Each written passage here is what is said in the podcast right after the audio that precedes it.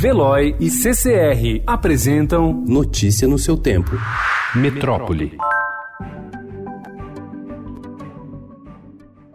Uma radiografia realizada no Ministério da Educação por comissão da Câmara dos Deputados indicou paralisia, tanto no planejamento quanto na execução de políticas públicas por parte da pasta comandada pelo ministro Abraham Weintraub. Na lista dos problemas identificados estão desde falta de ações concretas para o fomento da alfabetização até a alta rotatividade de funcionários comissionados, passando por baixo índice de investimento em programas da área.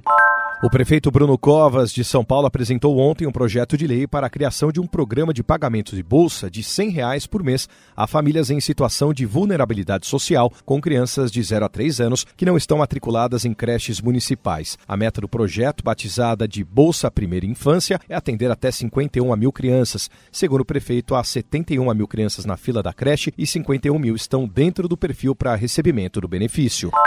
Um laudo da Polícia Federal, elaborado por peritos criminais, apontou que a empresa Tufsud não poderia ter emitido em setembro de 2018 a declaração de condição de estabilidade da barragem da mina Córrego do Feijão, da Vale, em Brumadinho. As normas técnicas, as boas práticas de engenharia e os critérios internacionais tornavam inaceitáveis os valores de probabilidade anual de falha, segundo a análise dos peritos. Os dados coletados naquele período já indicavam a insuficiência para garantia da segurança da estrutura.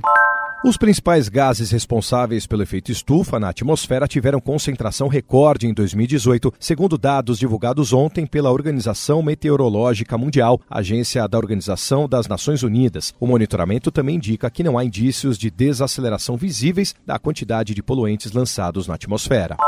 Os governos do Brasil e dos Estados Unidos farão um teste para a entrada no programa Global Entry, que não dispensa a exigência do visto, mas facilita o processo de entrada de cidadãos previamente cadastrados nos Estados Unidos, conforme o Ministério da Casa Civil. O teste foi feito com um grupo de até 20 participantes do Fórum de Altos Executivos, realizado ontem em Washington. Notícia no seu tempo. Oferecimento de Veloy. Piscou, passou.